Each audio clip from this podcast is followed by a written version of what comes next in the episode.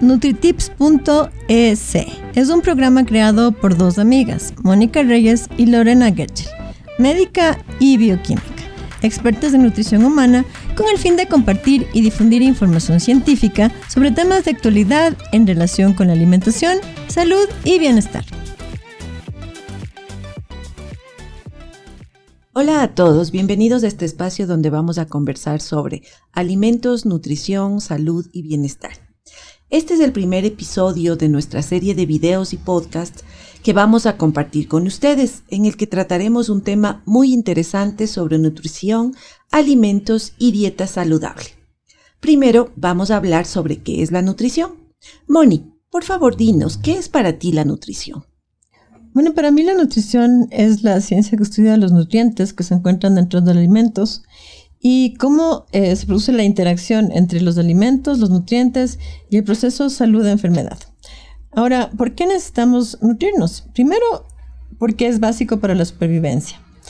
Luego, porque las células de nuestro cuerpo necesitan pues, nutrientes para producir energía, para reconstruir tejidos y para realizar las funciones básicas eh, de nuestro cuerpo. También es importante nutrirnos para crecer y desarrollarnos y finalmente para prevenir enfermedades. Y bueno, comparto totalmente tu criterio y le complementaría con que la nutrición es la forma en la que absorbemos, digerimos y utilizamos las sustancias presentes en los alimentos, mientras que el alimentarse es un concepto mucho más amplio que abarca también la parte social y afectiva. ¿Y qué son los alimentos? Los alimentos son materias primas que en estado natural, procesadas o cocinadas, se consumen y nos proporcionan nutrientes, energía, satisfacción sensorial, pero también sustancias capaces de prevenir enfermedades. Por eso se dice que el alimento sea tu medicina y que tu medicina sea tu alimento. ¿Y cuál es la diferencia, Moni, con los nutrientes? los nutrientes, los nutrimentos son sustancias que se encuentran dentro de los alimentos y pues se conocen eh, que son pues los carbohidratos, eh, las proteínas, las grasas, las vitaminas, los minerales, el agua y últimamente también se le está incluyendo a la fibra. Es decir, muy diferente es un alimento que un nutriente.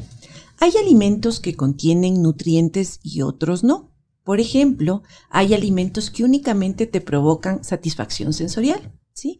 Y hay otros que solamente tienen calorías, y es cuando se habla de las calorías vacías. Y lo ideal es consumir alimentos que te proporcionen nutrientes.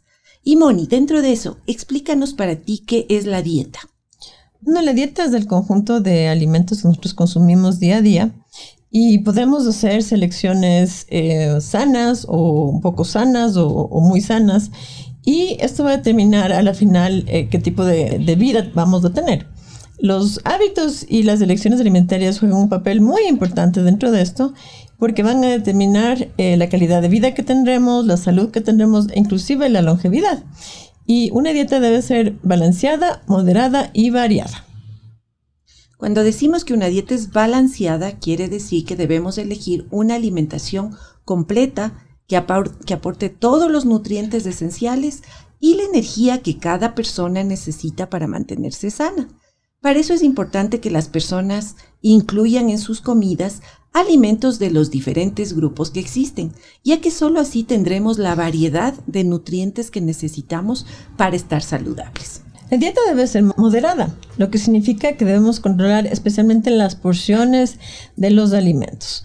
Y eh, no solamente las porciones dentro de una comida, sino en el transcurso del día.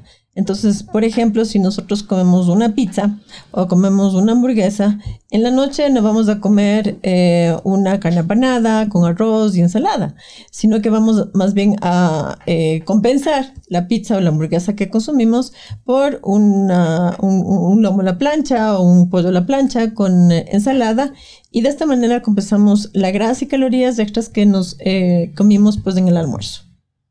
Y finalmente la dieta debe ser variada, es decir, que cada dentro de cada grupo de alimentos debemos escoger variedad de alimentos. Por ejemplo, dentro del grupo de los alimentos que nos dan energía, que son los carbohidratos, eh, en nuestro país es muy común consumir únicamente arroz, arroz y arroz todos los días. ¿Cuándo podríamos ir variando con arroz, papas, eh, plátano verde, fideos, yuca, Es decir, varias fuentes de los mismos nutrientes, pero variado dentro de ese grupo. ¿Y cuáles son los grupos de alimentos que tú conoces, Lore? Bueno, primero están los que nos dan energía, ¿sí? Dentro de estos están los carbohidratos, que son los cereales, las harinas, los tubérculos, los plátanos, el arroz, las papas y las grasas también aportan energía. Estos alimentos no deben consumirse con exageración. ¿Por qué? Porque esa energía extra que tenemos en nuestro cuerpo se va a almacenar en forma de grasa. Luego tenemos los alimentos formadores, que son los que forman y reparan, que son los que contienen proteínas, como las carnes, los lácteos, los huevos, los mariscos, las leguminosas, los pescados, muy necesarios para formar día a día los tejidos. Y está también el grupo de alimentos protectores, que nos ayudan a proteger nuestro cuerpo y prevenir enfermedades, porque poseen fibra, vitaminas, minerales, como son las frutas y las verduras. ¿Y qué otro grupo de alimentos existen, Moni? Bueno, finalmente tendríamos que hablar de aquellos que aportan sabores, como la sal, que aporta el sabor salado, el azúcar, que aporta el sabor dulce, y las especias, pues, que eh, ayudan a tener distintos sabores en la preparación de nuestra alimentación. Nunca debemos olvidarnos del agua, del consumir agua, porque es fundamental para que todas las eh, funciones de nuestro cuerpo se realicen dentro, dentro de él, ya que nuestro cuerpo constituye más del 60% de agua. Cada uno de estos grupos eh, de los cuales lo he hablado son muy importantes para el funcionamiento de nuestro organismo, por lo que se recomienda que el plato sea muy colorido. Eso quiere decir que existan alimentos de cada grupo de, los que ha mencionado Lore y que inclusive dentro del mismo grupo se elija eh, varios tipos para que nuestro cuerpo reciba los nutrientes que necesita día a día. Una vez que hemos conversado sobre los diferentes tipos de alimentos, de nutrientes que existen, quiero preguntarte, Moni, ¿por qué las personas comen como comen? ¿Cómo, ¿Por qué exigen, por qué escogen los alimentos que consumen día a día? Bueno, pienso que por un lado, el, hambre, ¿no? O sea, el hambre va a determinar que la persona consuma uh, tal o cual alimento. Por ejemplo, en, mi consultorio yo tengo eh, galletas, galletas de fibra. Entonces, a la media mañana usualmente me da hambre y abro un paquete de galletas de fibra y con un té me suelo, me suelo comer ese paquete. Pero en cambio, cuando estoy en mi casa, eh, más bien me, me, gusta ir a, la, a, la, refrigeradora y suelo, eh, eh, por ejemplo, consumir una bebida de, de, soya o una bebida de, de, almendra. Y también me gusta mucho el yogur griego, ¿sí? Entonces, esas son opciones que yo optaría el, el momento que tengo hambre, ¿sí? Pero cada persona pues tiene gustos diferentes, ¿no? Sí, uno generalmente come porque tiene hambre y come lo que tiene al alcance, lo que está disponible. Por eso es muy importante que en nuestra casa tengamos a disposición, por ejemplo, en mi casa yo prefiero tener frutas a la vista de todos, entonces si sienten apetito que vayan y consuman frutas. Bueno, otra razón por la que mm, eh, las personas eligen tal o cual alimento son las influencias iniciales. Por eso es muy importante que los niños desde pequeñito estén expuestos a diferentes tipos de comida. Por ejemplo, eh, en, mi, caso, mi hijo, eh, desde muy pequeñito, él, eh, yo le mandaba de vacaciones a la casa de mi hermana que ella vivía en, Estados Unidos. Y en la ciudad donde vivía había muchos restaurantes, había el, restaurante egipcio, el restaurante vietnamita, el uh, restaurante eh, cantonés, eh, entonces él tuvo la oportunidad de, de, saborear estos distintos tipos de sabores. Y él, por ejemplo, ahorita eh, consume con mucho grado la comida vietnamita lo cual no me pasa a mí. A mí no me gusta mucho la comida vietnamita y debe ser por la falta de exposición a esos, esos alimentos. En tu caso, Lore, ¿cómo fue la exposición de tus hijos a, los diferentes alimentos? Bueno, yo creo que los pediatras dan una guía en cómo ir introduciendo los alimentos en los bebés, ¿no es cierto? Y en mi caso, sí, la exposición fue a todo tipo de frutas, de verduras a medida que iba avanzando, eh, también de carnes. Y claro, los chicos a partir del año les dábamos de comer lo que comíamos todos, ¿sí? Y ellos no tienen ningún problema para comer, o sea, nunca han sido muy melindrosos ni escogen mucho la comida, porque tuvieron esa capacidad de, em, de sentir muchos sabores a los que estuvieron expuestos desde niños. Y en tercer lugar tenemos los hábitos alimentarios, que constituyen el 75% de nuestra dieta. Eh, entonces, las experiencias vidas de pequeños en nuestro hogar, las experiencias en la escuela, en el colegio, todo esto va a generar nuestros hábitos alimentarios que al final va a determinar qué alimentos escogemos para alimentarnos. Y ahí viene otro tema, ¿no es cierto? Que la influencia que tiene la cultura y la sociedad sobre nuestros hábitos alimentarios es muy alta. Por eso aquí se come lo que se come, por eso en Asia comen la comida de allá.